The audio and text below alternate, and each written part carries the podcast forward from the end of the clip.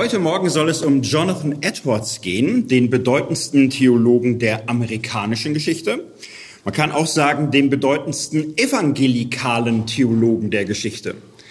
Äh, der Titel bedeutendster reformierter Theologe der Geschichte wäre auch schön, da ist die Konkurrenz aber zu groß, müssen wir sagen. Aber immerhin, also innerhalb der amerikanischen Geschichte ist er der Theologe äh, mit der größten kritischen Gesamt- und Werksausgabe. Er wird erforscht seit 250 äh, Jahren, auch innerhalb der evangelikalen Bewegung äh, gibt es keinen vergleichbaren. Niemand, der so unumstritten Theologie getrieben hat im Gespräch mit allen äh, Zeitströmungen, die es gab, äh, der seit 250 Jahren gelesen wird, rezipiert wird, geschätzt wird von äh, Evangelikalen, die sich mit Theologie noch auseinandersetzen. Da ist er wirklich der evangelikale Theologe schlechthin.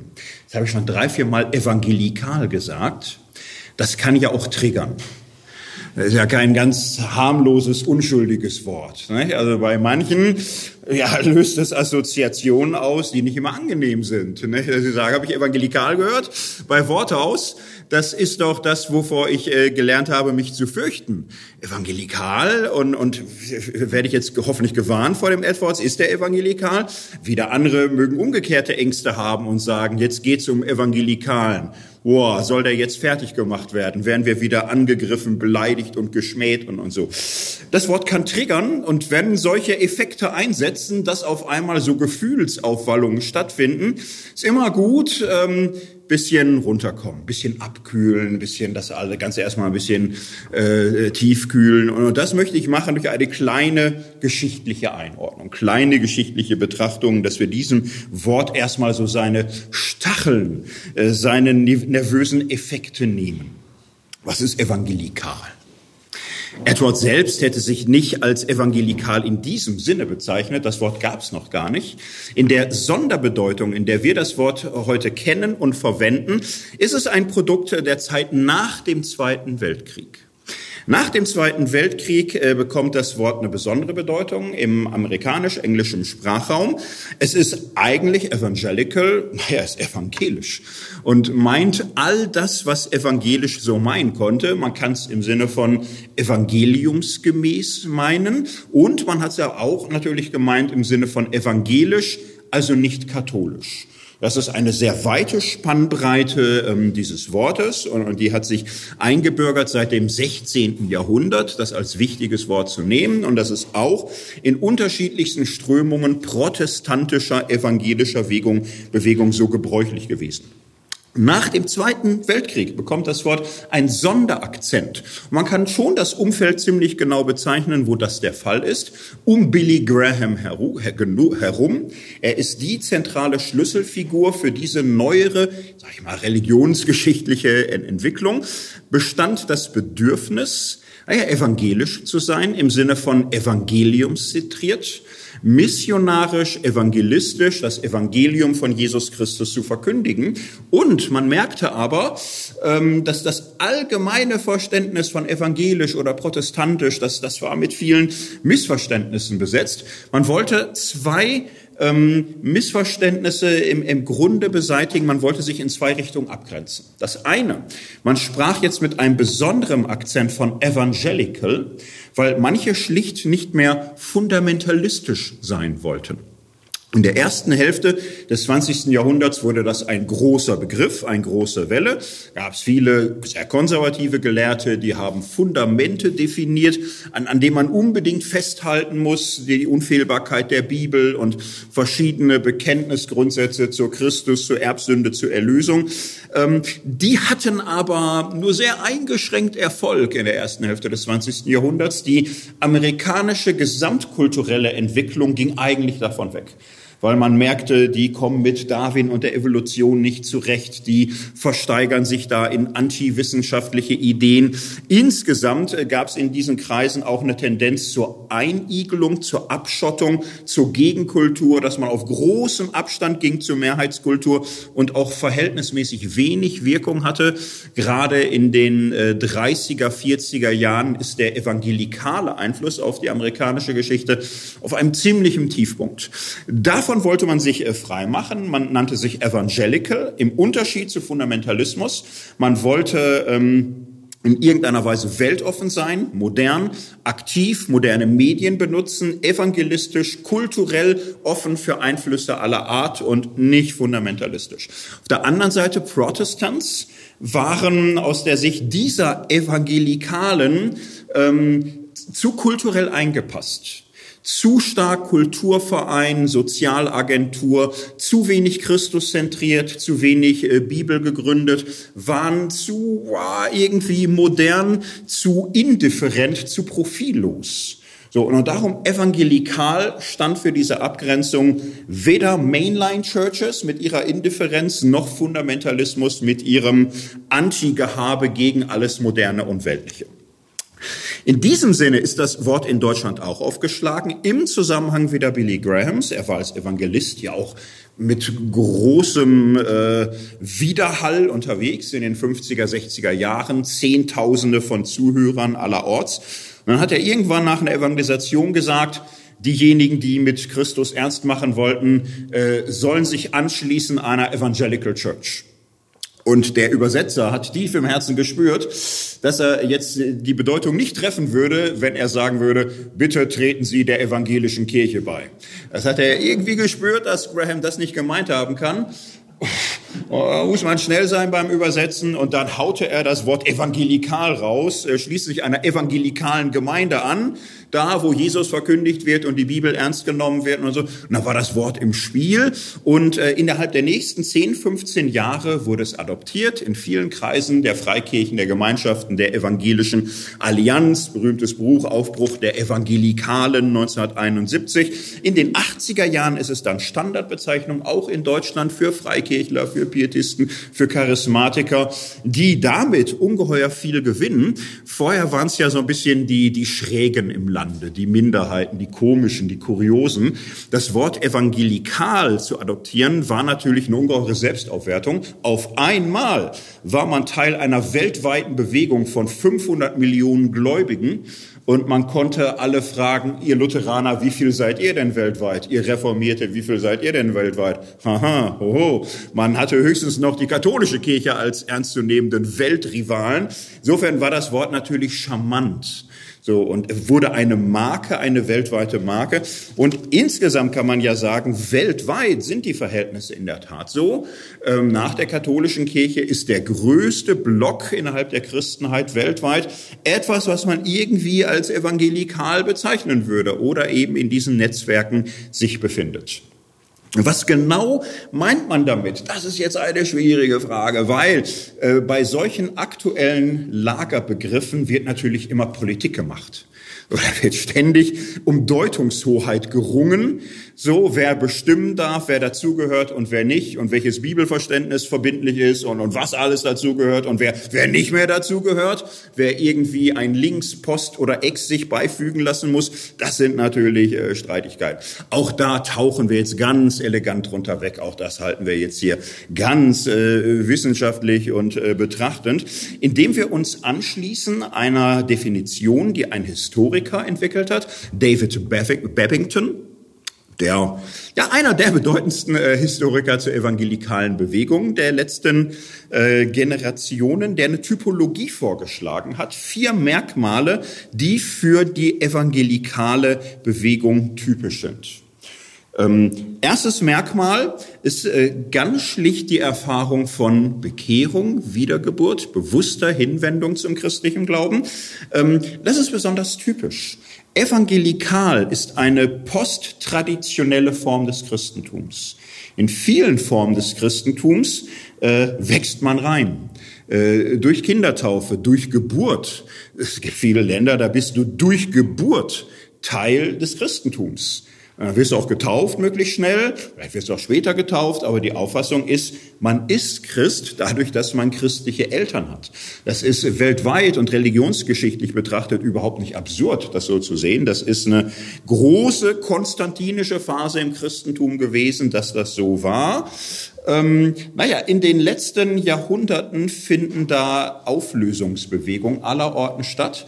Evangelikal ist im Grunde eine sehr moderne Entscheidung. Eine Erscheinung, wo man Christ nicht mehr ist. Durch Geburt, durch die Eltern, durch Tradition, durch Zugehörigkeit, durch den Geburtsort, sondern durch bewusste persönliche Überzeugung, die sich so oder so in einer Lebenswende äh, niederschlägt. Es ist immer besonders schön, eine richtige Bekehrungsgeschichte zu haben. Dann ist man so total evangelikal. Manche leiden heimlich schmerzhaft daran, dass sie das nicht so schön haben wie andere, die da was weiß ich, äh, im Gefängnis dann erlöst und erweckt und so, dass das verkauft sich immer viel besser. Aber auch die das so gar nicht krass haben, für die ist es eigentlich auch so, die würden es formulieren, es ist eine bewusste persönliche Entscheidung, so, das habe ich nicht geerbt. Gott hat keine Enkelkinder. So, in meinem Lebenslauf, ich, ich tue es, äh, schade, ich hätte es gern auch ein bisschen krasser und klarer, aber eigentlich doch. So, und selbst wenn Leute eigentlich schon immer christlich gelebt haben, die gehen dann auch mal in der Evangelisation nach vorne und übergeben ihr Leben Jesus und so. Am nächsten Tag ist nichts anderes als am Tag davor, war sie eigentlich immer schon so. Es ist ihnen wichtig, das irgendwie sichtbar zu machen und klar zu machen. Bekehrung in diesem Sinne ist zentral. Zweiter Punkt, den Babington ähm, definiert hat, ist schlicht christozentrischer Glaube. Evangelikale Frömmigkeit zögert keine Sekunde äh, auf die Frage, worum geht's dir denn? Äh, da, da zögern die nicht, da sagen die sofort um Jesus Christus. Und Jesus Christus als der gekreuzigte und auferstandene, mein Erlöser, mein Herr und Heiland, dass er gekommen ist, mich zu retten und erlösen, das ist es. Und dann kann man da variieren in der Sprache, da gibt es einen gewissen Spielraum. Aber äh, dass Christus die Mitte ist, ist völlig klar. So, das ist ein ganz wesentliches Zentrum. Wenn man sagt, ja, und Jesus finde ich jetzt nicht ganz so wichtig, ist man raus. Das, das wird keiner mehr als evangelikal empfinden. Dritter Punkt, die Bibel. Die Bibel als Grundlage des Glaubens. Ähm, historisch ist ziemlich eindeutig, dass da nicht eine bestimmte Theorie über die Bibel gemeint ist. Da gibt's ewig und drei Tage Diskussion. Ähm, es ist schlicht die Praxis dass man Bibel liest, dass man auf die Bibel hört, dass man Bibelgruppen gut und wichtig findet, Übersetzungen der Bibel unterstützt, biblisch gegründete äh, Verkündigung, Bibelfrömmigkeit, in diesem Sinne eine grundsätzlich biblische Orientierung. Man findet vieles andere auch in Ordnung. Musik spielt eine Riesenrolle zum Beispiel, ist völlig klar, aber auch da die Texte biblisch irgendwie. Ne? Und dass die Musik so wichtig ist, wird aus der Bibel begründet. Dann liest man sogar die Chronikbücher und sagt, da ist es ja auch schon die Leviten und die Chöre und so, das ist irgendwie wichtig und gehört dazu. Viertes Merkmal, in irgendeiner Weise ein sozial-missionarischer Aktivismus. Evangelikale sind keine Stillen im Lande. Äh, sie sind aktiv. Sie wollen etwas bewegen. Sie wollen etwas verändern. Sie haben ein Sendungsbewusstsein. Sie gründen. Sie gehen. Sie gehen über Ländergrenzen. Sie entdecken immer neue Medien, immer neue Gestaltungsformen. Sie sind aktiv. Sie sind keine Stillen im Lande. So, ich finde das bis heute ein sehr schlüssiges Cluster, das so zu beschreiben. Man kann da immer noch irgendwie weitere Kandidaten nominieren, aber es hat auch Vorteile, wenn sich sowas eingeschliffen hat und eingeprägt hat. So beschreibt das Babington und er und viele andere sagen, ähm, der Begriff evangelikal, der ist 50 bis 70 Jahre alt. Dieses Phänomen aber, das ist ein bisschen älter. Es ist jetzt aber auch, also es gibt Evangelikale, die gerne sagen würden, wir sind eigentlich Christen wie in der Urgemeinde. Wir glauben, wir sind völlig normal, wir, wir sind eigentlich Christen, wie es wirklich sein sollte. Wie in der Urgemeinde, wie die frühen Christen sind wir so mit Jesus und der Bibel und Missionschristen waren eigentlich schon immer so. Ähm, wenn man ein bisschen die Geschichte kennt, weiß man, dass das so einfach gar nicht, gar nicht der Fall ist. Sondern, dass das, äh, ja, ein modernes Phänomen ist, ein modernes, neuzeitliches Phänomen. Allein dieser Individualismus, Bekehrung und, und, und so, das hat mit Reformation, mit Mittelalter, auch mit Antike nichts zu tun. Man merkt es an den Haustaufen im Neuen Testament. Da, da kriegen evangelikale Menschen ganz komische Gefühle und sind froh, wenn das Thema wieder weg ist, weil es ihnen irgendwie nicht richtig vorkommt. Es kommt ihnen nicht richtig vor, dass sich da so ein Kerkermeister bekehrt und dann tauft Paulus den sein ganzes Haus. Man hofft, die waren alle irgendwie klein, aber das sind auch Probleme und so. Also ähm, nein, evangelikal ist neuzeitlich, modern. Und man kann ziemlich genau sagen, erste Hälfte des 18. Jahrhunderts läuft sich sowas so richtig warm. Also in der historischen Forschung Konsens, das Ganze ist äh, richtig da mit den großen Erweckungsbewegungen. Die wir in äh, Europa und Nordamerika haben in den 1730er, 40er Jahren. Von da an kann man eine Geschichte durcherzählen bis in die Gegenwart. Das ist nicht allzu geschummelt. Wenn man anfängt mit Whitfield, den Wesleys, Jonathan Edwards, dann weitermacht äh, mit Charles Finney und Moody, dann zu Billy Graham und John Stott kommt. Das ist eine eine Traditionsfamilie. Das ist ein Strang von Christentum, der auch einigermaßen Ausbreitung entwickelt hat dabei. So, das als Hintergrund zu Jonathan Edwards. Sein Name fiel ja mittendrin. Er ist einer der Gründungsfiguren, einer, bei dem man sagen würde, bei dem kann man im Grunde erkennen, da ist was Neues, da ist was Besonderes. So, und jetzt ist er der Theologe schlechthin dieser Bewegung. Ähm, ich sage gleich noch mal ein bisschen was über seinen Werdegang, aber zunächst mal Theologie und Evangelikalismus. Passt das überhaupt? Theologie war ja offensichtlich keins der vier Merkmale. Theologie funktioniert wunderbar, äh, Evangelikalismus funktioniert wunderbar ohne Theologie. Viele würden fast sagen, was, was heißt viele, aber es gibt, glaube ich, welche, die sagen würden, Theologie ist alles nur Gift, brauchen wir gar nicht. Lass das bloß weg, wenn, wenn Theologie, boah, wir brauchen irgendwie gemeindenah, bisschen kleine Handhabe, bisschen, also Lehre brauchen wir, Lehre, klare Wahrheiten und Bekenntnisse und, aber ah, die Theologen, die stören eigentlich nur. Manche würden das so sagen. Ähm, was ist Theologie? Was, was macht Edwards als Theologe? Fangen wir mit einem anderen Definition an. Hegel sagte mal, Philosophie ist ihre Zeit in Gedanken gefasst. So, ein bisschen bescheidener würde ich sagen, Theologie. Das ist Glaube, Frömmigkeit, religiöse Sehnsuchts- und Entdeckungswege in Gedanken gefasst. Da steckt manches drin. Theologie ist nie ursprünglich, nie die Basis. So, Glaube lebt in anderen, lebt in, in Gedanken, aber auch in Erfahrungen, in, in Gemeinschaftsinteraktion, in Ritualen, in Praxis, in Verhalten. Glaube ist eine sehr ganzheitliche Sache, wo es um Erleben, um Gemeinschaft, um Gefühl, um Gedanken in einem Zusammenhang geht. Theologie ist immer was Sekundäres. Theologie ist immer Reflexion auf einen solchen Lebenszusammenhang wissen Theologen eigentlich auch alle. Manchmal wirft man Theologen vor, sie würden sich da künstlich aufblähen und würden immer ihre Theologie zur Grundlage von allem machen. Das, äh, das, das will kein Mensch. Jeder Theologe weiß, er muss sehr dankbar sein, wenn ihm halbwegs mit Interesse mal zugehört wird zu seinen komischen Gedanken und, und, und so. Äh, das ist, das ist nicht das Ding. Theologie ist eine äh, Reflexionshaltung zu äh, Glaube, Frömmigkeit in einem ganzheitlichen Sinne. Theologen überschätzen ihr Tun in der Regel nie, manche vielleicht. ähm, die meisten Christen sind davon gar nicht übermäßig berührt, ähm, aber ein wenig dann doch schon auch. Denn solche Reflexionen haben natürlich immer irgendwelche Rückwirkungen. Sie prägen, sie prägen Ausbildung, sie prägen dann auch Lehre, sie prägen Gedanken. Also jeder, der einfach so glaubt, ist natürlich in irgendeiner Weise doch äh, berührt und geprägt und angefixt von theologischen Gedanken, die andere sich so machen. Und ähm, Theologie ist jetzt nicht nur einfach ein Wasserkopf, der über allen berührungslos schwebt. Theologie greift ja auf, was geschieht. Er findet ja nicht einfach Themen, Trends und Fragen, sondern greift auf, was in Frömmigkeit, im Glauben tatsächlich vor sich geht. Theologie fasst das ins, in Gedanken.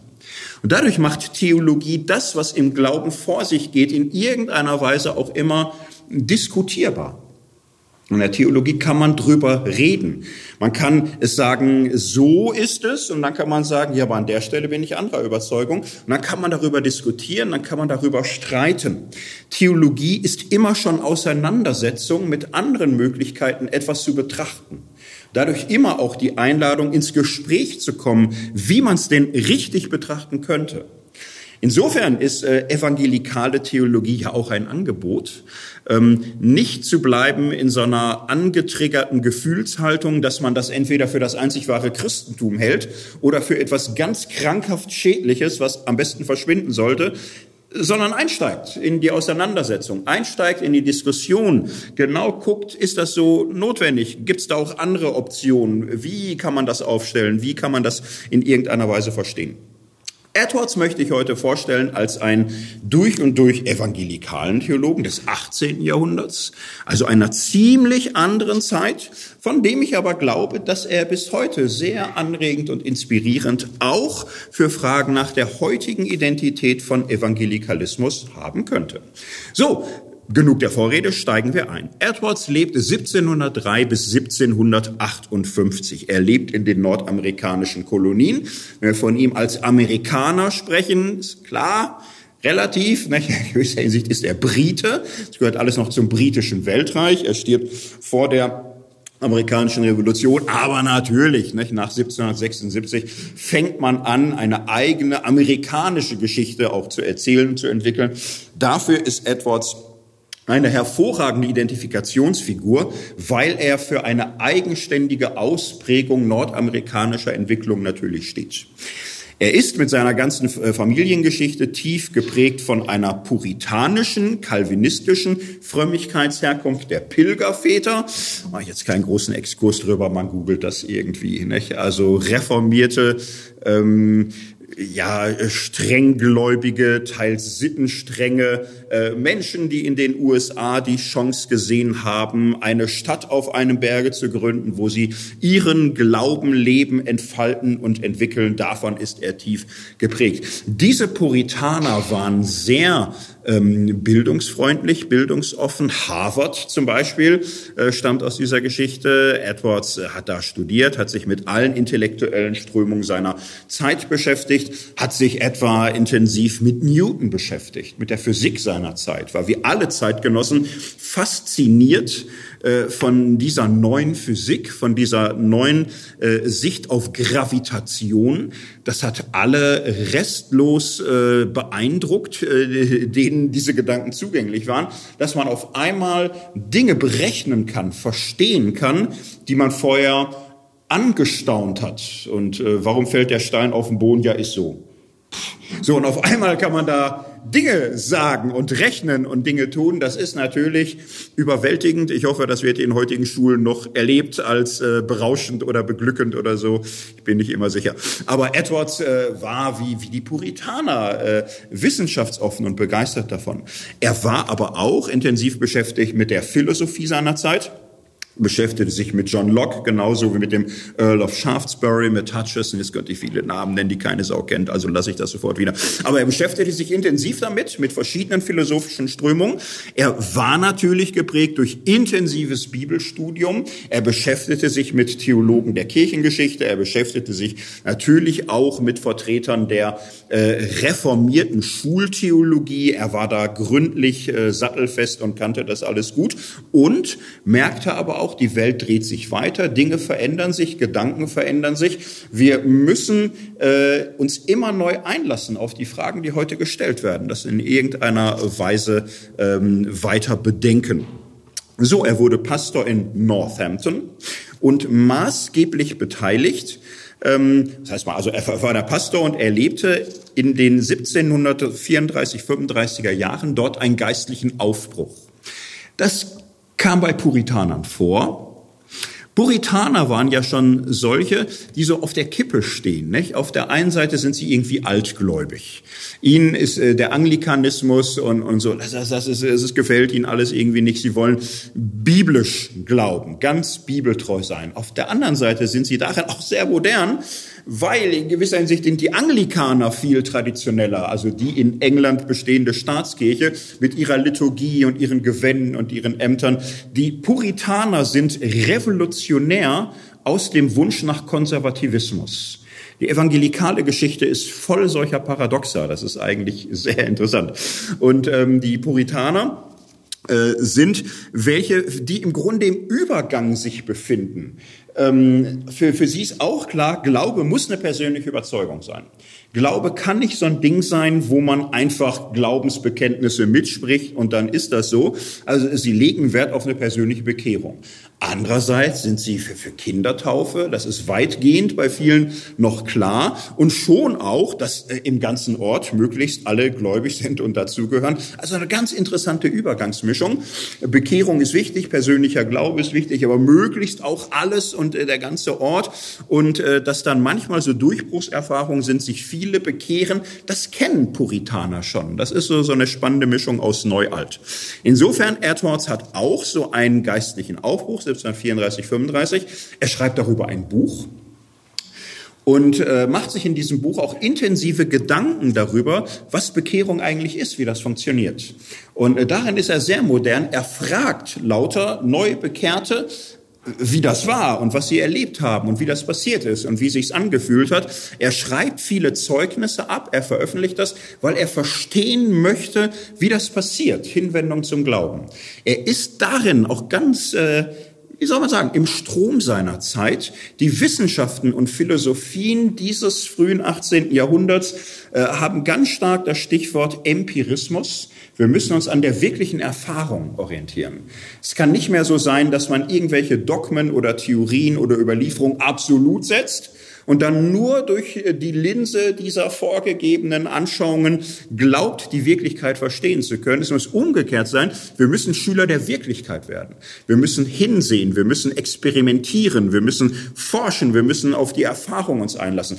Edwards macht das im Grunde als Theologe, äh, was so Leute wie Newton und Locke in Physik und Philosophie betreiben. Er möchte verstehen, wie Bekehrung geschieht. Er schreibt äh, ein Buch mit einem unaussprechlich langen Titel über die Erweckung in Northampton. Das wird unter anderem in London herausgegeben von berühmten Dissentern. Es entstehen darüber zwei deutsche Übersetzungen, eine im hallischen Pietismus, eine im niederrheinischen Pietismus. Es wird also auch in Kontinentaleuropa gelesen, Klammer auf. Wenn Leute sagen, ja, heute kommt immer so viel aus Amerika und, äh, und, und so und früher, da war das alles noch nicht so, dann ist das reine Unkenntnis. Und dann trauert man einer Vergangenheit hinterher, die es nie gab. So, also auch damals schon, ne, wurde das übersetzt und auch von deutschen Pietisten studiert. Das Interessante war, vor allem in England schlug das ein. Es machte da Lust und Sehnsucht, sich zu entwickeln. In England entstehen ja dann die Aufbrüche, die dann später zum Methodismus führen, also die Wesley-Brüder und Whitfield. Das führt in England zu Auflüssen, die sind, äh, Aufbrüchen, die sind teilweise von Edwards inspiriert teilweise. Ähm, die gehen dann auf Welttournee. Um 1740 ist das so ein Ding. John Wesley ist in den USA, Whitfield ist in den USA, Zinzendorf übrigens auch. Äh, am nachhaltigsten schlägt Whitfield ein. Whitfield wird äh, Evangelist in einer völlig neuen, äh, extravaganten Weise. Er predigt vor Zehntausenden äh, die Berichte sind so vielfältig und so glaubwürdig, das schien gestimmt zu haben. Die hatten damals irgendwie durch viel Training so Opersänger-Stimmen, dass die vor Zehntausenden auf freien Feldern reden können. Und äh, Whitfield reden hören soll, soll ein Naturerlebnis gewesen sein. Er schrie, er stampfte, er weinte, er, er lehrte auch, war auch ein gebildeter Mensch, war auch Calvinist, fand auch äh, der traditionelle reformatorische Lehre wichtig, aber war jemand, der brannte. Und äh, viele ließen sich entzünden. Er wurde von Hunderttausenden gehört in den nordamerikanischen Kolonien. Es gab große Aufbrüche, viele Menschen, die sagten, jetzt fange ich wirklich an mit Jesus und das ist es, das ist die Wahrheit und ich will für nichts anderes mehr leben als dafür. Whitfield ist der ja, wie sollen wir sagen, der eigentliche Eisbrecher, der äh, da eine Spur der Erweckung durch Nordamerika hindurchzieht. Es schließen sich dieser Bewegung viele andere Prediger an. Äh, die Reiseprediger werden hier und da und dort verkünden. Edwards ist so einer in der zweiten Reihe. Er ist schon durch seine Schriften bekannt, er hat einen gewissen Ruf, er arbeitet auch dann als Erweckungsprediger hier und da. Es ist eine Predigt aus dieser Zeit besonders berühmt geworden, dadurch hat er einen manchmal schwierigen Ruf. Eine Predigt mit dem Titel Sinners in the Hand of an Angry God. Diese Predigt ist sehr berühmt geworden. Sie besteht daraus, dass äh, Edwards eine halbe Stunde oder noch länger die Schrecken der Hölle ausmalt und am Ende nur sagt, bekehre dich zu Christus, bevor es zu spät ist.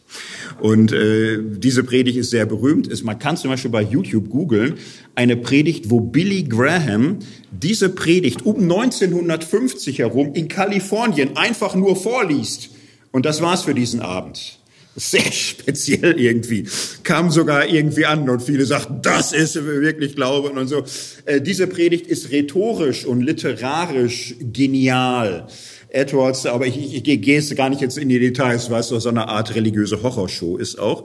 Und ähm, man muss dazu sagen, das ist eigentlich nicht äh, Edwards, wie er sich in der Breite seines Wirkens darstellt. Das ist eher die große Ausnahme. Grunde steht bei ihm schon die Liebe Gottes, ganz klar im Zentrum, Christus, Erlösung, Erbarmen. Es gab aber diesen Topos von äh, Erweckungspredigten, wo man den Hörern die Hölle heiß machte. Und man muss auch dazu sagen, da standen viele drauf. Das ist so. Also es gab eine religiöse Angstlust, dass viele das äh, zu brauchen glaubten, dass ihnen die Hölle heiß gemacht wird, um äh, noch sicherer zu werden, dass sie da nicht rein wollen.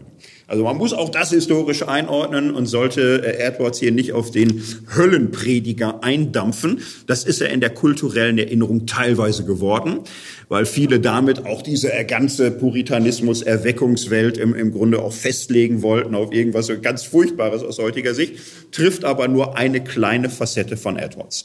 So, Edwards macht da mit es bekehren sich Leute, die schreien, die wollen sich bekehren, die flehen ihn an, endlich aufzuhören, dass sie ihr Leben dem Herrn übergeben dürfen und, und so. Und äh, einige Jahre brennt die Luft. Und dann, ja, da muss es irgendwie weitergehen. Das ist ja immer die Schwierigkeit. Ne? Also im äh, Anfang ist ja immer alles fantastisch. Jedem Anfang wohnt ein Zauber inne, der uns beschützt und der uns hilft zu leben. Und dann ist definitiv kein Anfang mehr und man muss sich weitere Dinge einfallen lassen. In Nordamerika kommt man in Diskussionen, in Debatten darüber, was das war und wie das ist und wie es weitergeht. Und äh, die Dinge spalten sich so ein bisschen auf, entwickeln sich und es entsteht ein, ein Streitpanorama. Und in dieser nacherwecklichen Zeit äh, dreht Edwards richtig auf als Theologe und schaltet sich in diese Streitigkeiten ein als einer, der auf der einen Seite tiefe praktische Erfahrungen hatte, mittendrin war in diesen Ereignissen, auf der anderen Seite aber auch bestmögliche theologische, philosophische Ausbildung, äh, darüber jetzt auch zu reflektieren und, und zu gucken, was war los, was war gut, was war problematisch. Jetzt male ich eine kleine Skizze des Streits, der sich damals aufgebaut hat. Was ist Bekehrung und welche Bedeutung hat das und, und was sollen diese ganzen Durchbrüche? Es gab konservative Kritik daran. Konservativ ist jetzt sehr relativ. Diese Kritik war in äh, einem gewissen Spektrum von einerseits sehr puritanisch konservativen, anti neuerungssüchtigen Menschen, aber teilweise auch früh aufgeklärt rationalistische Menschen. Die hatten so eine interessante Koalition und die sagten, diese ganze Erweckung ist Schwärmerei. Das ist alles äh, furchtbarer Gefühlsüberschwang. Hier lösen sich sämtliche Bande auf. Das ist Chaos, das ist Unordnung. Kritikpunkte aus heutiger Sicht sind sehr interessant. Sie sagen, es ist an sich schon Unordnung, dass es Reiseprediger da gab. Ähm, Gott, der Herr, hat es so geordnet, dass jede Gemeinde ihrem Hirten hat, dem sie Gehorsam schuldigt. Dass da irgendwer auf einmal da reinkommt und auf dem Marktplatz da redet und so, ist Zerrüttung der öffentlichen Ordnung. Das geht überhaupt nicht. Dadurch wird die Autorität des Ortsgeistlichen geschwächt. Noch schlimmer fand man, wer dann da alles zu Wort kam. Äh, man, man empfand es als göttliche Ordnung, dass ausschließlich ordinierte, gebildete, äh, hochstehende, nicht mehr ganz junge Männer ein Wort der Autorität für alle haben. Zur Erweckungsbewegung gehörte, dass da Frauen, Jugendliche und Schwarze sich nicht nur bekehrten, das, das sollen die meinetwegen machen, sondern die durften reden auf einmal. Die gaben Zeugnis. Es gab Gebetsversammlungen und in diesen Gebetsversammlungen aus äh, streng konservativer Sicht brach, taten sich da Abgründe auf. Da beteten nacheinander Jugendliche, Frauen, Schwarze, ein alter weißer Mann auch wieder, aber das ist kein besonderes Highlight, denn dann weint sofort eine Frau und das ist, finden viele noch viel berührender und weinen mit und, und so. Und das fanden viele ganz schrecklich. Also diese egalisierende Tendenz der Erweckung äh, war Aufruhr. So. Und ähm, ein großer Vorwurf war natürlich zu viel Gefühl. Zu viel Leidenschaft, zu viel Stimmung. Das ist auch wieder göttlich. Gott hat es im Grunde so eingerichtet, dass er sich durch sein Wort offenbart. Und sein Wort spricht uns an im Geist, in unserer Geistseele, in der Vernunft. Und die göttliche Ordnung ist, dass der Heilige Geist durch das Wort auf unseren Verstand wirkt und der Verstand die niederen Leidenschaften und das Fleisch im eigenen Leben in den Griff bekommt und ein Gott geheiligtes Leben führt im Geist und im Verstand, gegen das Fleisch und die dumpfen Leidenschaften. So, und dahinter steckt eine ganze Anthropologie. Diese Anthropologie ist jetzt auch richtig alt, also die hat eine über 2000-jährige Geschichte, die hat platonische, weniger aristotelische, aber teilweise auch, die hat auch stoische Anteile. Eine Anthropologie, wo man eine humane Hierarchie entwickelt, wo der Mensch in seiner Geistseele, im Vernunft, in der Vernunft, dem Göttlichen nah ist. ist immer Differenz, völlig klar. Aber es gibt eine Affinität von Vernunft und göttlichem Geist. Der Körper des Menschen ist ihm anerschaffen, aber der Körper und die Gefühle sind immer körpernah, verbinden uns letztlich mit der Tierwelt. Und ähm, das ist eine klare Ordnung und das beschreiben die auch so. Gott ist der Herr des Menschen, der Mann ist der Herr der Frau, die Erwachsenen sind Herren der Kinder und der Geist ist Herr des Körpers. Und diese Hierarchien müssen intakt bleiben. Und diese Hierarchien sind auch alle logisch begründet, denn der Mann lebt stärker in der Vernunft, die Frau lebt stärker in ihrem Körper und ihren Gefühlen. Und darum hat ja auch der Mann das Sagen und nicht die Frau. Und die Kinder sind gefühlsgesteuerte Unruheherde. Und Erziehung ist, ist ihnen diese ganze Gefühlsgesteuertheit auszutreiben. Die lachen sinnlos oder weinen dämlich oder so. Das muss alles weg. So, die, die müssen vernünftig und, und klar und gehorsam und die müssen funktionieren. Und, und das ist die Geschichte des Menschen. Aus dem Tierischen heraus erzogen und entwickelt werden, dahin, dass man ein vernünftiges, zuchtvolles Leben führt in den Unterordnungs- Etagen, die es so gibt. Obrigkeit und Untertan, hatte ich vergessen, auch das gehört dazu. Das ist ein naturrechtlicher Gesamtzusammenhang. Und die Erweckung war Chaos. So, das war der eine Vorwurf an die Erweckungsbewegung. Zu viel Gefühl, zu viel Chaos, zu viel egalitäre Schübe. Dann ähm, gab es einen anderen Schub, ähm, das waren die radikalen Erwecker. Die haben gesagt, ähm, merkst es? Die Kritiker der Erweckung sagen zu viel Gefühl, da sieht man, dass sie den Geist nicht haben. Das sieht man daran. Und äh, die schrieben dann auch Bücher und, und sagen, die einzig relevante Frage ist doch, wer uns bestimmt. Bestimmt uns Gott oder bestimmen wir uns selbst? So, und die, die sich hier auf Vernunft berufen und auf Bildung und auf Tradition, die verweigern die völlige Auslieferung an Gott. Wir sollen uns aber ganz und gar Gott unterstellen. Und ähm, woran merkt man das, dass Menschen sich Gott ganz und gar ausliefern? Man merkt es daran, dass Gott Kontrolle übernimmt. Woran kann man das sehen? An dem, was wir nicht machen können. Wenn einer zusammenbricht und über seine Sünden weint, dann tut er das nicht aus vernünftiger Einsicht. Du kannst dich nicht durch vernünftige logische Ableitungen zum Weinen bringen. Es wird dir nicht gelingen. Aber wenn der Geist Gottes dein Herz berührt und dir deine Sünde zeigt in ihrer ganzen Schwärze und Hässlichkeit, dann sind die Tränen ein Siegel des Geistes, denn du kannst dich nicht durch Kopfgeburt zum Weinen bringen, aber äh, wenn du weinst, dann tut das Gott der Herr. Und sie sagten auch andere Sachen, überschäumende Freude, dass Menschen begeistert sind, dass sie jubeln, dass sie springen, äh, dass sie umfallen. Dergleichen kam vor. Zungenrede war noch nicht so das Thema, aber er weckte vielen um und lagen stundenlang berauscht vor Glückseligkeit und äh, zitterten und äh, hatten Ausfallerscheinungen und kamen nicht mehr klar, lagen lange rum oder hüpften wie wild, hüpften rum. Es gab einige, die sind vom Dach runtergesprungen. Das fanden dann alle übertrieben irgendwie, aber es, es kamen lauter extravagante Erscheinungen auf. Und die radikalen Erwecker sagten, so zeigt Gott, dass er die Törichten erwählt und nicht die Weisen, die, die verachtet werden und nicht die, die Selbstgewissen und Stolzen. Und äh, diese Zeichen des Geistes sind ganz wesentlich. Daran erkennst du, wo wirklich der Geist handelt und wo vernünftige, angemaßte Selbstbestimmung weichen muss. So, das war die Gemengelage und damit habe ich im Grunde auch schon den Zwei-Fronten-Kampf beschrieben, den Edward sich stellen muss. Er tat es in mehreren Büchern. Das bedeutendste 1776 Religious Affections.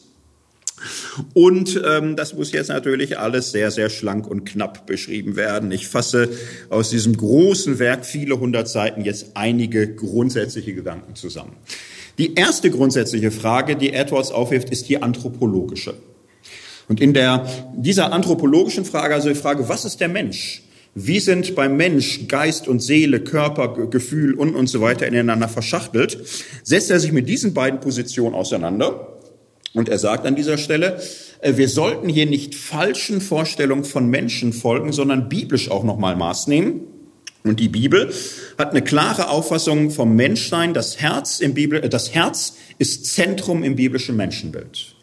Und wenn man sich das näher anschaut, sieht man, im Herzen werden Gedanken laut, im Herzen wird aber auch geliebt, im Herzen äh, finden äh, Gefühle statt und Gedanken und der Wille. Die Bibel hat nicht so ein hierarchisches Menschenbild, wo Vernunft alles ist und Gefühl schlecht. Die Bibel hat ein ganzheitliches Menschenbild. Und äh, Edwards wirft das beiden vor und in beide Richtungen kann er es ausspielen. Er sagt äh, gegenüber den Konservativen, ähm, ihr mit eurer Gefühls- und Körperverachtung, das ist nicht die biblische Linie. Das geht so nicht. Es ist nicht das biblische Leitbild, dass die Vernunft über alles dominiert und Gefühle bloß wohltemperiert sein sollen. Guckt euch Jesus an, wie er über Jerusalem weint Guckt euch Jesus an in Gethsemane, wie er vor Angst zittert und zagt und äh, Schweißausbrüche hat. Guckt euch Paulus an, wie er auch wütend wird, seine Kleider zerreißt, unter die Leute springt und sagt, was tut ihr da? Äh, äh Guckt's euch an, es sind leidenschaftliche Menschen. Der Glaube steht nicht im Gegensatz zu leidenschaftlichen Gefühlen. In die andere Richtung sagt er, guckt's euch genauso an. Paulus ist leidenschaftlich, er ist im Geist, er brennt und er macht sich Gedanken. Und er argumentiert und er treibt Theologie und er ringt um die äh, Kolosser und um die Galater und um wen auch immer mit dem Herzen. Und das heißt, er ringt mit seinen Gefühlen und mit seinem Verstand. Und in beide Richtungen macht Edwards deutlich, es sind falsche Vorstellungen von Menschen, wenn wir das Denken verdächtigen oder wenn wir die Gefühle pauschal verdächtigen. Das biblische Ideal lautet klare Gedanke und starke Gefühle. Wenn wir denken, wir dürfen nur klare Gedanken haben, wenn wir da möglichst gefühlskalt bleiben, was ist das für ein Menschenbild? So, dass der gefühlslose, versteinerte Mensch das Ideal ist. Oder wenn wir denken, man muss ständig brennen und man darf überhaupt nicht kritisch oder nachdenklich oder differenziert denken, was ist das für ein Menschenbild? Das ist ein starker Punkt, den Edwards gründlich ausarbeitet. Ich hoffe, man merkt, ich habe große Sympathie dafür. Es gibt bis heute ja noch äh, unter manchen Christen immer so die Vorstellung, ja, verlass dich nicht auf deine Gefühle, Gefühle sind sehr trügerisch und, und so. Du musst schon beim Wort, so, du musst dich vom Wort bestimmen lassen und nicht von deinen Gefühlen. Das ist anthropologisch völliger Blödsinn. Und das ist, ähm, das ist zu dumm, um falsch zu sein. Das ist nicht mal klug genug, um falsch zu sein, weil dieser ganze Gegensatz ja schon so schief ist als wäre das die Alternative, meine subjektive Gefühle oder das Wort Gottes, wie es wirklich lautet. Wo ist der Fehler? Naja, der, der, der Fehler ist doch völlig offensichtlich. Bei, bei dieser Wahl würde jeder sagen, ach, da bleibe ich lieber beim Wort Gottes, da, da hätte ich jetzt mehr Vertrauen. Nur der ganze Witz ist ja, das ist ja in der Wirklichkeit gar nicht die Alternative. Die Alternative ist meine Gedanken über das Wort Gottes. Meine vermeintliche, vernünftige, rationale Erkenntnis was das Wort Gottes meinen sollte. Dieser Gegensatz wird aufgemacht und gleichzeitig noch verwischt und verfälscht. Und wenn man dann sagt, traue auf deine vernünftigen Überlegungen, was Gott will und nicht auf dein Gefühl. Das Gefühl ist subjektiv und so. Merkt man hoffentlich, Gedanken sind kein bisschen weniger subjektiv als Gefühle ist doch das Ding. In unseren Gedanken und unseren Gefühlen sind es immer unsere Gedanken und unsere Gefühle. Und die spannende Frage ist ja immer, wird es der Wirklichkeit gerecht? Werden wir in unserem Gedanken und in unseren Gefühlen der Wirklichkeit gerecht? Beides kann sich täuschen.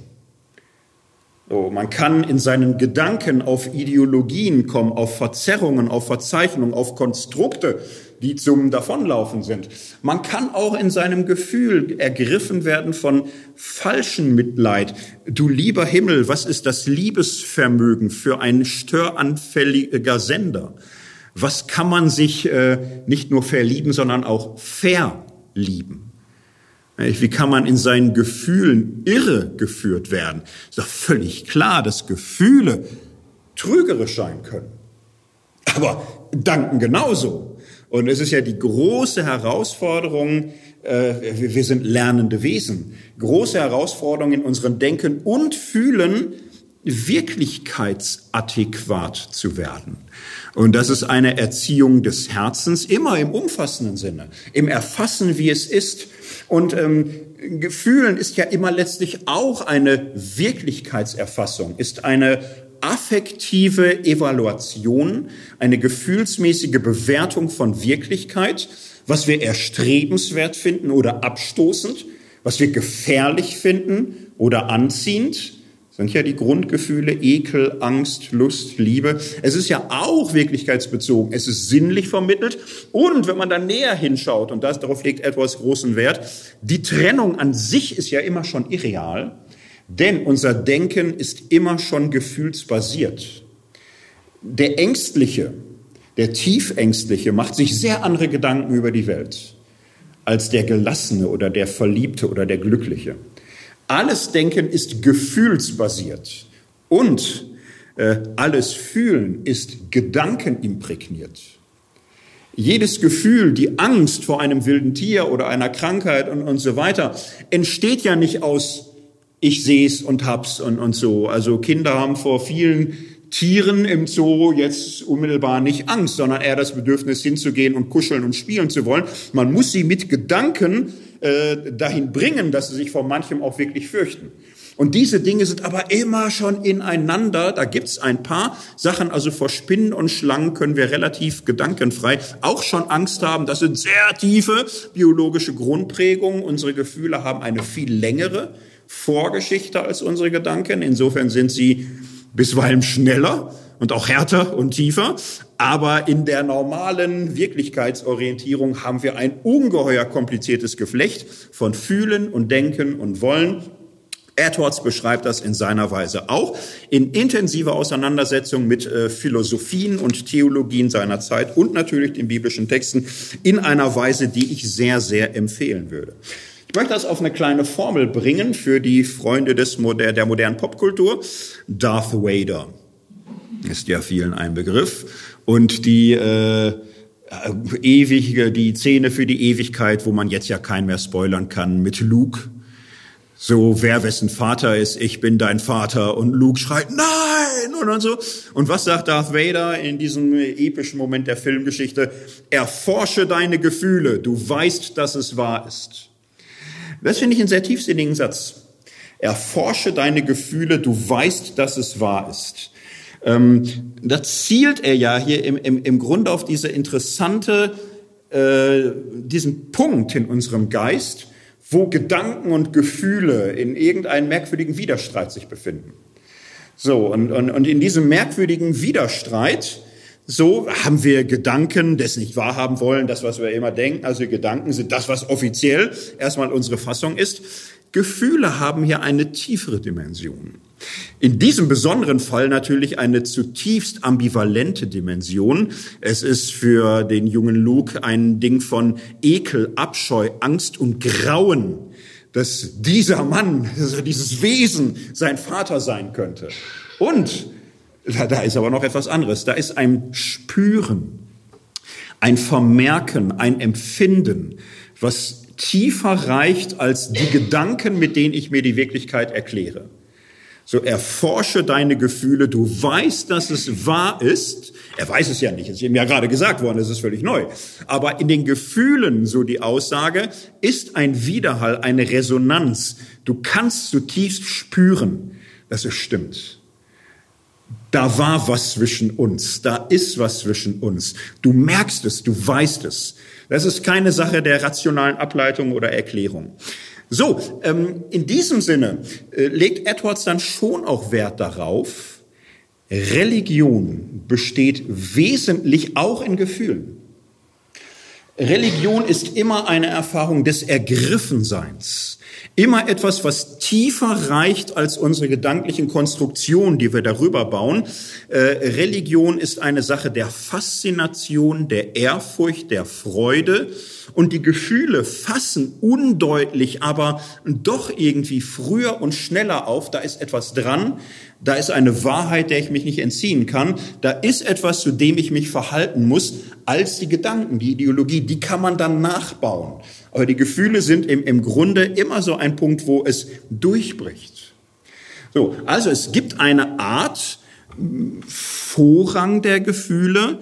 Glaube, Religion besteht wesentlich in religiösen Gefühlen, ist davon überhaupt nicht abzutrennen. Ganzen religiösen Gedanken gäbe es gar nicht, wenn es die Gefühle nicht gäbe. Und ähm, das Darth Vader Wort hat jetzt aber noch mal einen interessanten Mehrwert.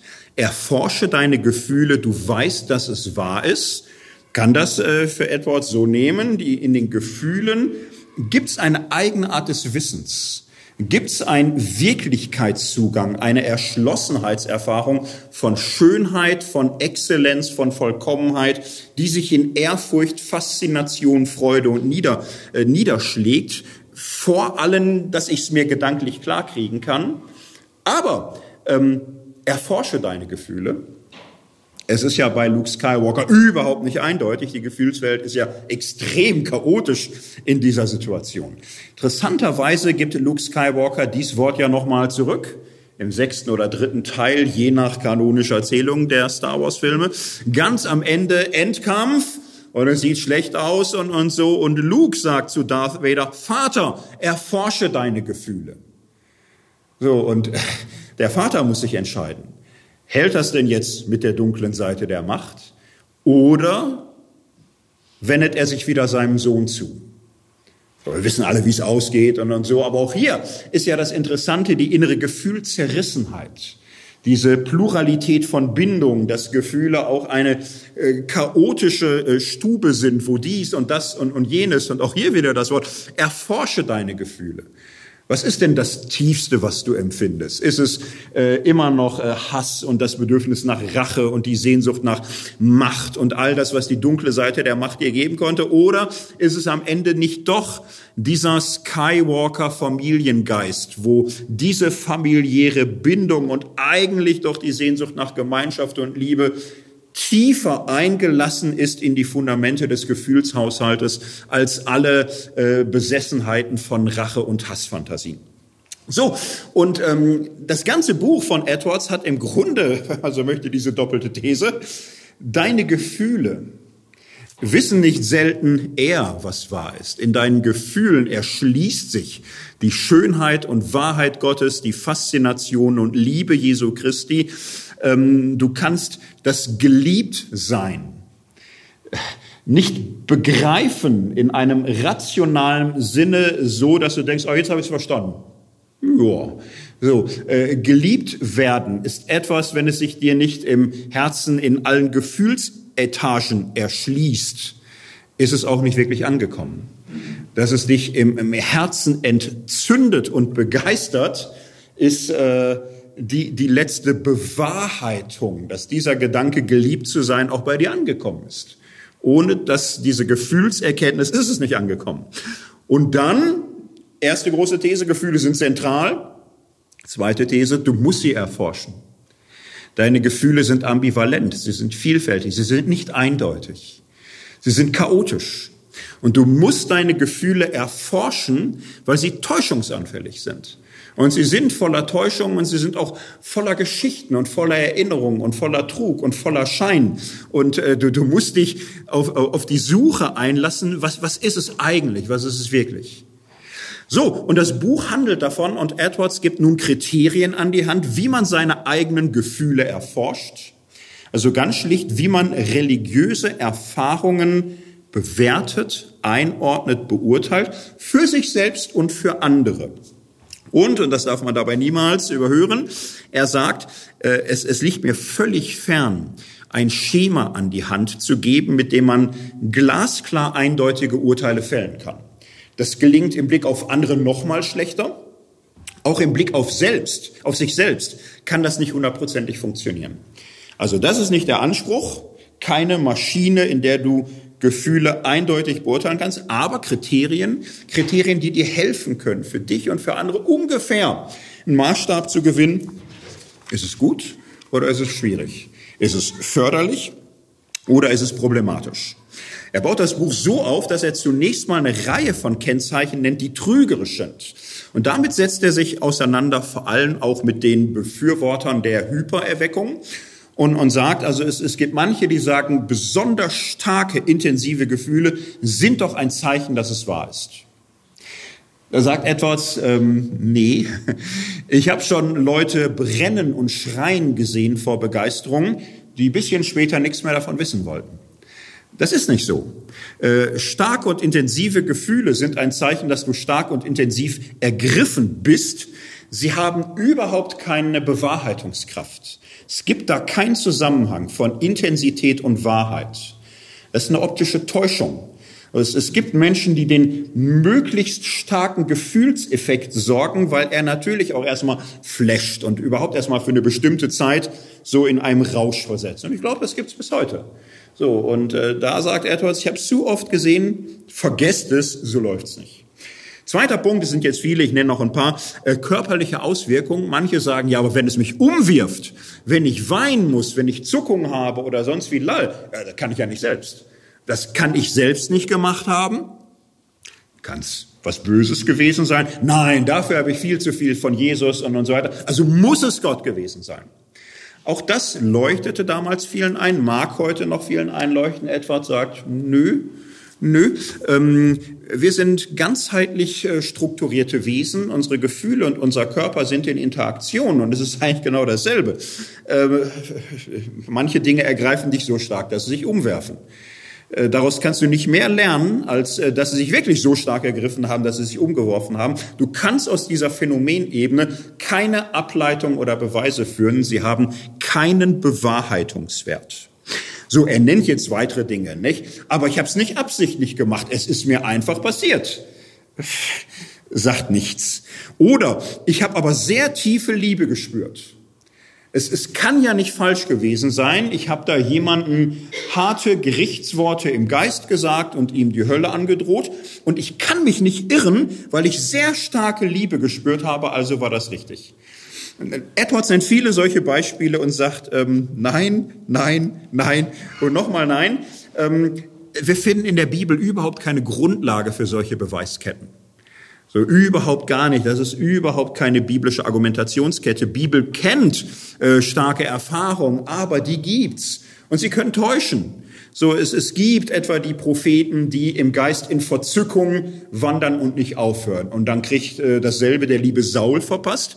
Aber so ein richtig gutes Zeichen ist das irgendwie auch nicht. nicht. Edwards macht da lauter Bibelstudien, er bringt die Beispiele und sagt, solche Phänomene sind in sich niemals eindeutig. Tränen sind nicht eindeutig, genauso wenig wie Schreie, genauso wenig wie Träume, genauso wenig wie körperliche Manifestation. So kriegst du die Sache nicht in den Griff. Er nennt insgesamt zwölf solche Merkmale. Und dann nennt er zwölf positive Zeichen. Und äh, schärft nochmal ein, es sind positive Zeichen, nicht mehr, nicht weniger. Es sind Positivkriterien, sie alle haben keine Beweiskraft. Diese zwölf Zeichen kann man jetzt in zwei Gruppen aufteilen. Ähm, die erste Gruppe von diesen zwölf Zeichen sind äh, vor allen herum gruppiert um den Affekt der Freude. Starke geistliche Freude über Gottes Schönheit, über Gottes Vollkommenheit, über Gottes Exzellenz. Ein Gefühl der Ergriffenheit, bei der Christus im Zentrum steht. Er variiert das so ein bisschen, formt das aus, aber in, in diese Richtung geht es. So, und Edwards ähm, sagt dazu Folgendes. Was ist das Zentrum wahren Glaubens, wahrer Religion? Eine zutiefste Ergriffenheit von der Vollkommenheit und Schönheit der Liebe Gottes in Jesus Christus. Kann man ein bisschen variieren, das ist es.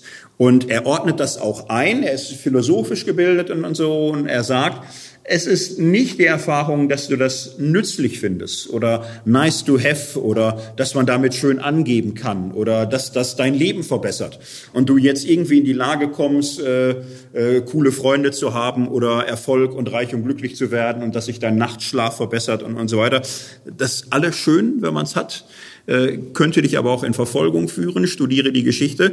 Der, der Punkt ist tatsächlich, ähm, dass Gott und Jesus dir wichtiger werden als alles, was du sonst bist, hast, glaubst oder spürst. Das, das ist der Punkt. Und er vergleicht es in der Ästhetik mit dem interesselosen Wohlgefallen. Interesselosen Wohlgefallen, äh, ästhetischer Begriff, das ist eigentlich die Erfahrung des Schönen, etwas, was nicht nützlich ist, was auch nicht notwendig ist, sondern einfach schön, dass es mir gefällt, ohne dass es irgendwie für mich nützlich ist. Ich kann kein Grundbedürfnis, was ich habe, damit befriedigen. Es überwältigt mich durch sein So-Sein, durch seine innere Vollkommenheit, auch wenn es mir schädlich ist oder sonst wie, interesseloses Wohlgefallen. Ich möchte es mal mit einem modernen Begriff umschreiben. Ähm, es geht immer um die Erfahrung von Selbsttranszendenz. Selbsttranszendenz, dass etwas mir größer wird als ich mir selbst. Oder anders, dass es mir heilig wird. Es ist die Erfahrung, dass etwas mir heilig wird. Ich hoffe, das Wort funktioniert noch ungefähr. Ein aussterbendes Wort, schade, schade. Äh, heilig äh, sind Dinge, die wie ein Tabu. Das ist nicht mehr zu erklären, ist nicht zu diskutieren. Es ist etwas Faszinierendes. Es ist etwas, das was durch seine Größe, durch seinen Wert, durch seine intrinsische Bedeutsamkeit mich zum Schweigen oder zum Lob oder zur Anerkennung nötigt. Es ist mir heilig. Es ist nicht verhandelbar. Es ist nicht irgendwie im Tauschmarkt gegen irgendwas anderes oder so, dass ich sage, ja, aber mehr Geld oder Anerkennung würde ich dann lieber nehmen als so, dann, dann war es mir nicht heilig. So, äh, Erfahrung der Selbsttranszendenz. Kleine Klammer auf, ich trete kurz heraus aus der ähm, historischen Nacherzählung seiner Theorie. Ich glaube schon, dass in dieser Entdeckung von, von Heiligen, von Selbsttranszendenz ein Erfolgsgeheimnis evangelikaler Frömmigkeit liegt alle christlichen Gruppen, Kirchen und so weiter sind ja immer ein bisschen traurig, wenn sie merken, dass da Leute austreten und nicht mehr so kommen und dass der eigene Laden nicht brummt und, und, und so. Und da gibt's immer Ideen, was müsste man denn mal machen und was könnte man da tun. Und die einen sagen, ja, wir, wir sollten den Menschen nicht so viel zumuten. Eine Stunde Gottesdienst ist auch echt ein Hammer. Also vielleicht ist eine halbe Stunde auch genug und Predigt, also die Leute mehr als acht Minuten hört kein Mensch mehr zu. Das ist einfach so. Dann reden wir am besten gleich sechs Minuten Minuten, dann ist das in zehn Jahren auch noch gültig, also als Maßstab. Und wir, wir dürfen die Leute auch nicht ärgern, da nicht irgendwie komische alte Häuser und alte Lieder und auch nicht irgendwelche Regeln, die heute irgendwie komisch wirken oder so. Wir, wir müssten uns da im Grunde ganz äh, Nachfrage orientiert gucken, was, was interessiert die Leute überhaupt noch und dann machen wir da irgendwie was draus. Das alles brummt nicht. Ich habe da auch, äh, würde da keinen Mut machen, auf solche Beratungen zu setzen. Das funktioniert einfach nicht. So, und äh, evangelikale Anbieter sind in diesem Sinne überhaupt nicht nachfrageorientiert. Die fragen sich sowas nicht. Manchmal sollten sie sich ein bisschen was fragen, finde ich. Aber ähm, von ihrer Grundidee sind sie überhaupt nicht nachfrageorientiert, sondern die, die Kernidee ist, wir sind von etwas begeistert. Wir sind von diesem Jesus Christus äh, fasziniert, überwältigt, ergriffen, gepackt und das ist unsere Botschaft. Das ist unser Kern, das ist unser Inhalt. Äh, uns sonst alles, vieles ist uns egal. Die Musik, wie wir angezogen sind, wieder Ämter, Strukturen, Geschichte, da, da stellen wir alles in Frage und stellen alles auf den Kopf, aber äh, wir sind angebotsorientiert. Und Jesus Christus ist das Angebot, was uns gepackt hat und das bringen wir. So und so und, und so, alles andere ist egal. Ich glaube, das hat langfristig mehr Zukunft. So, weil hier das Verrückte ja entsteht, dass Menschen sich vielleicht wirklich an vielem stoßen und sich über vieles wundern und vieles komisch finden. Aber es gibt ja den verrückten Effekt, dass Menschen von etwas ergriffen werden, was sie nie gesucht haben, wonach sie eigentlich nie Nachfrage erspürt haben. Und dann merken, etwas, was größer ist als sie selbst, was heilig ist, was faszinierend ist, was sie in Ehrfurcht ergreift ist in einem tieferen Sinne das, was sie gebraucht haben äh, und äh, viel mehr als ihr eigenes Nachfragebedürfnis vorher je auf dem Schirm hatte. Ich glaube, dieser schlichte Effekt, dass evangelikale Gruppierungen im Lauf der Jahrhunderte ein immer größeres Anteil am Kuchenstück des Christentums haben, hat sehr viel damit zu tun, dass in, in dieser Frömmigkeitsbewegung ähm, etwas vor Augen gestellt wird, was äh, faszinierend und schön und groß und wer weiß was ist. Und alles andere äh, findet sich in, in diese Richtung ein. Ich glaube, von der ganzen Struktur von Religion und Spiritualität her ist das im Grunde die Logik auch. Wenn man da nichts mehr hat, was einen irgendwie begeistert oder fasziniert oder ergreift oder so, dann ist das alles ziemlich verzweifelt zu sagen, ja, aber wir können ja nochmal neue Kickerkästen anschaffen oder so. Vielleicht, und das ist alles, glaube ich, nicht der Weg. Klammer zu der gegenwartsbezogenen Reflexion. Erste große Schiene, Edward sagt, erforsche deine Gefühle. Und die Dinge haben Bestand. Wenn du tatsächlich von so etwas ergriffen bist, was dich nachhaltig fasziniert. Er entdeckt nämlich auch, Leute lassen sich davon irgendwas ergreifen und packen, weil es für eine bestimmte Zeit cool ist. Oder sie merken, auch da sind viele junge, hübsche Frauen dabei. Da bin ich mal Teil der Community oder so. Das ist interessanter, als was gerade im Kegelverein läuft oder so. Also analog damals. Ne? Sind es so Sachen, wo Edward sagt, es gibt Menschen, die so teilweise und ein bisschen und auf Zeit mit falschen Erwartungen gar nicht wirklich gepackt und, und, und so. Und zur Selbstforschung für sich und alle anderen, dieses Gott zuerst. Nicht uns, sondern deinem Namen gib alle Ehre, so. Ne? Das ist für ihn, äh, wenn das im Gefühlshaushalt und im Denken sich widerspiegelt, ist es ein gutes Zeichen. So, ähm, beim frühen Edwards, man kann jetzt eine gewisse Entwicklung sehen, beim frühen Edwards ist das das Entscheidende. Das entscheidende Kriterium, er beschreibt das so, es geht darum, dass wir wirklich mit unserem geistlichen Sinn, mit, unserem, mit unserer gefühlshaften Wahrnehmung das Licht äh, der Schönheit und der Liebe Gottes erkennen und ergreifen. Und das zeigt sich in dieser dezentrierenden, selbstkonzentrierenden Art und Weise. So funktioniert es. Je länger, je mehr hat Edwards das Bedürfnis, das zu ergänzen, weitere Kriterien zu nennen. 1746 ist das dann auch bereits voll ausgearbeitet, wird dann noch mehr verstärkt. Er sagt, und es gibt noch eine zweite Gruppe von Zeichen, die wesentlich sind. Zweite Gruppe sage ich jetzt mal. Ich glaube, das ist bei ihm auch so gestrickt. Insgesamt sind es zwölf. Die Zeichen sechs bis zwölf gehören zur zweiten Gruppe. Allein das zwölfte Zeichen erklärt er so ausführlich wie die ersten fünf zusammen. Und äh, sehr kurz gefasst kann man sagen, das zweite Zeichen ist die Liebe. Die Liebe ist das zweite Zeichen. Es geht im ersten Bereich natürlich schon darum, die christliche Freude ist ein Ergriffensein von der Liebe Gottes und ähm, dass ich wirklich davon ergriffen bin, äh, zeigt sich darin, dass nach und nach ein Abfärbungsprozess einsetzt.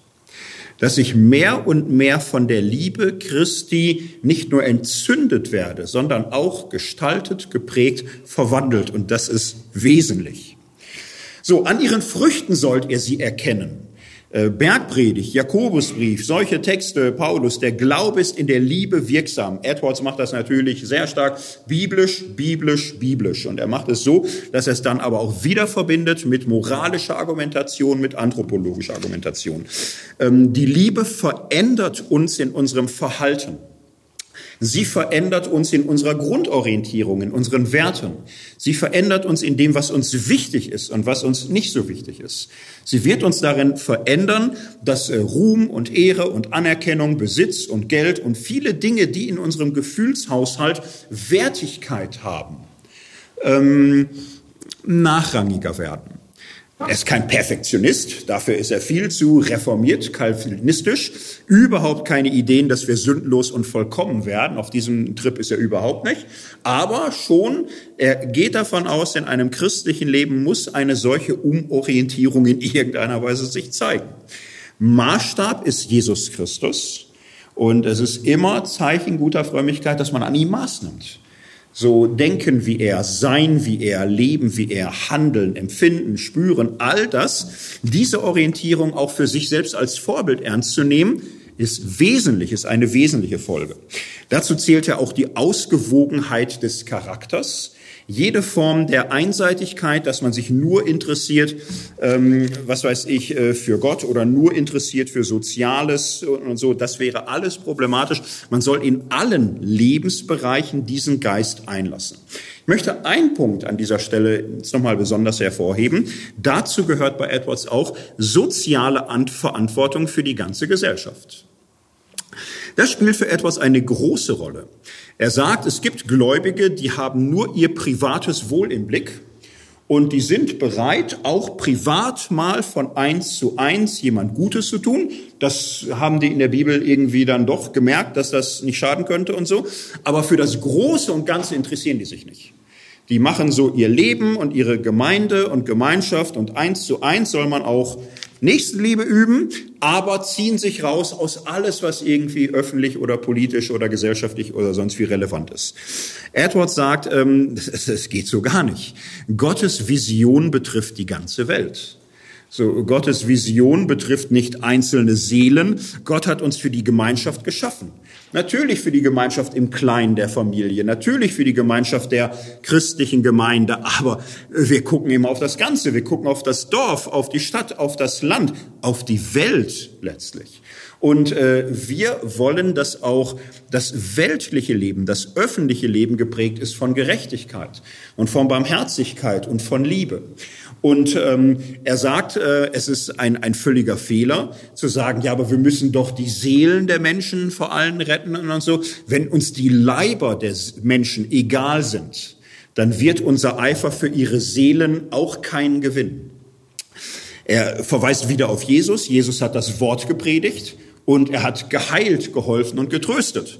Und das macht er in einem Ausmaß, wo das ungefähr auf einem Level ist. Das ist für Christen ganz entscheidend, soziale Verantwortung für das Ganze zu tragen, für Dorf, Stadt, Welt. Und jetzt könnte man sagen, ja, schön, Edwards, aber gibt ja auch so viele Ungläubige. So, und Edwards würde an der Stelle sagen, lieber Himmel, natürlich, Gott lässt doch seine Sonne regnen über Gute und Böse, über Fromme und Nichtfromme. Natürlich müssen wir auch kooperieren mit Andersgläubigen und mit Ungläubigen. Das ist doch selbstverständlich. So, und Edwards macht das sehr intensiv. Er schreibt im Alter ein Buch über Ethik. Und er, er war ein, ein Bibelforscher, wie es nur sein kann. Er schreibt aber ein ganzes Buch über Ethik, in dem er vollständig auf Bibelzitate verzichtet, vollständig auf biblische Sprache verzichtet, keine biblischen Begründungen bringt, sondern sagt, das, was mir einleuchtet, das, was ich in der Bibel erkenne, das möchte ich jetzt mal in einem ganzen Buch darstellen, so dass es jeder verstehen kann. Und es geht mir, ja, es geht um Ethik, es geht um gutes Leben, es geht um Gerechtigkeit, es geht um Liebe. Und er streitet mit manchen Positionen in der aktuellen Philosophie, die findet er problematisch. Da hat er das Gefühl, hier wird zu viel auf äh, Eigeninteresse und Selbstsucht gesetzt. Das spielt damals ja eine große Rolle. Also Zeitgenossen, ich nenne nur mal den Namen Adam Smith und andere. In der ganzen angloamerikanischen Moralphilosophie gibt es einen starken Trend wo das Eigeninteresse, die Selbstfürsorge zur Basis einer liberalen Gesellschaft gemacht wird. Ganze Kapitalismus wird im Grunde auf die Idee gebaut, wenn jeder für sich sorgt, dann ist am Ende für alle gesorgt, weil eine unsichtbare Hand dafür sorgen wird, dass die Selbstfürsorge sich Richtung Allgemeinwohl durchsetzen will. Etwas hält da nichts von. Er glaubt, dass die Verachtung der Liebe, der Fürsorge, der Nächstenliebe im sozialen und gesellschaftlichen der Gesellschaft nicht gut tun wird. Und er argumentiert dafür aber nicht mit Bibelzitaten, er argumentiert vernünftig. Er macht das, es gibt ein heutiges Stichwort dazu, öffentliche Theologie, so dass er zweisprachig wird. Er kann das biblisch erklären für seine Leute, er kann es philosophisch erklären für alle anderen. Er ist im Grunde ein öffentlicher Theologe, der biblisch gegründet, zweisprachig, auch gesellschaftlich öffentlich sich ins Gespräch bringt und für das Ganze sich einsetzt, für das Allgemeinwohl. Er denkt viele Fragen durch, zum Beispiel auch Patriotismus. Er sagt, ja, Patriotismus ist etwas Natürliches. Jeder Mensch hat eine natürliche Eigenliebe, jeder Mensch liebt seine eigene Familie, wir lieben die Menschen in unserer, das ist gut. Und Patriotismus ist wie alle Eigenliebe sehr anfällig für Überhöhungen. Ist anfällig dafür, dass wir uns besser finden als die anderen dass wir über die anderen denken als Gegner, als Feinde, dass wir Konkurrenz gut sprechen, dass wir im Grunde einen kollektiven Egoismus pflegen, wo wir unsere Eigeninteressen höher bewerten als die der anderen. Das ist für etwas völlig unbiblisch. Er sagt, Patriotismus, muss man aufpassen. Für Christen muss doch völlig klar sein, dass Patriotismus in einem gewissen Maß etwas Natürliches ist, was gefährdet ist. Und unser eigentliche Heimat, unser eigentliches Vaterland ist Gotteswelt. Insofern müssen wir doch an dieser Stelle wahnsinnig aufpassen. Wir leben, denken, glauben, beten für alle Menschen unabhängig von ihrer Nation. Wir können uns doch nicht in patriotistische Konkurrenz Kämpfe verwickeln lassen als Christen. Das wäre ja völlig absurd. Es würde alles dem widersprechen, was wir in der Bibel lesen. Nicht das eigene Wohl suchen, sondern das der anderen, vor allem das der Armen, der Entrechteten, der Unglücklichen, der Ausgegrenzten. Zu denen sind wir gesandt. Und diese Fürsorge für die Armen ist für ihn ganz wesentlich. Er glaubt auch, dass das auf staatlicher Ebene passieren muss. Er glaubt, dass staatliche Einrichtungen ähm, Schule anbieten sollen, Gesundheit, Gesundheit, Wohlfahrt. Es gibt manche, die sagen, ja, warum? Das können ja alles die Christen machen. Die Christen können ja spenden und geben. Das kriegen wir doch alles hin. Ähm, da sagt er, ihr unterschätzt die Bosheit des menschlichen Herzens auch bei Gläubigen. Auch die können von Geiz oder Missgunst oder sonst was ergriffen werden. Das ist keine Lösung. Wir müssen die gesellschaftliche Ordnung gerecht gestalten und nicht setzen auf das Wohlwollen der Christen, die gerade da sind. Vielleicht sind die gerade nicht in Topform.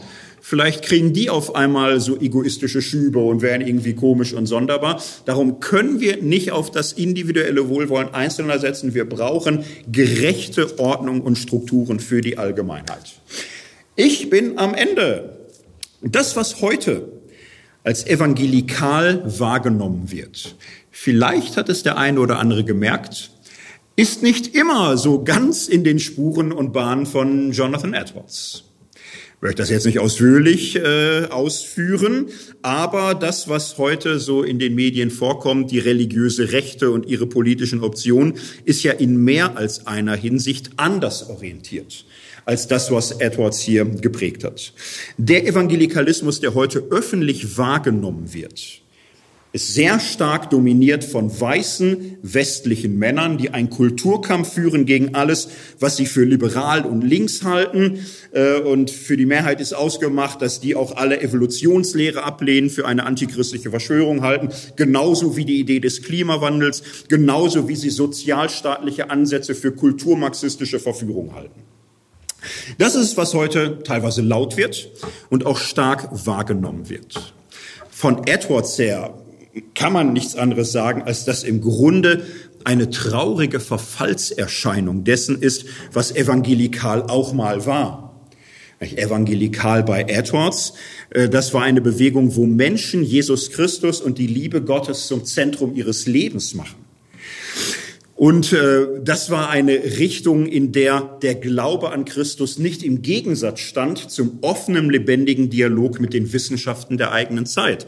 Das war eine Bewegung, wo der Einsatz und das Zeugnis für die Gemeinde und Christus nicht im Gegensatz steht zu sozialer Gerechtigkeit auf allen Ebenen der Gesellschaft. Ich glaube, es ist eine spannende Frage, wie es weitergeht, denn der Evangelikalismus, der heute laut ist und stark wahrgenommen wird, ist ja längst nicht der einzige. Ich würde sogar sagen, die Mehrheit ist nicht in diesem Sinne weiß und westlich und männlich. Evangelikal im weiteren Sinne sind heute weltweit viele Bewegungen, die weitaus anders sind als das, wovor man heute mit Recht manchmal das Gruseln bekommt und könnte von Edwards auch sich anregen lassen und enorm profitieren, dass es eine andere evangelikale Bewegung geben könnte, als das, was heute in den Medien sich zeigt und gezeigt wird. Ob es dazu kommt, warten wir es ab. Edwards kann auf jeden Fall ein sehr interessanter Gesprächspartner für alle Lager sein. Vielen herzlichen Dank.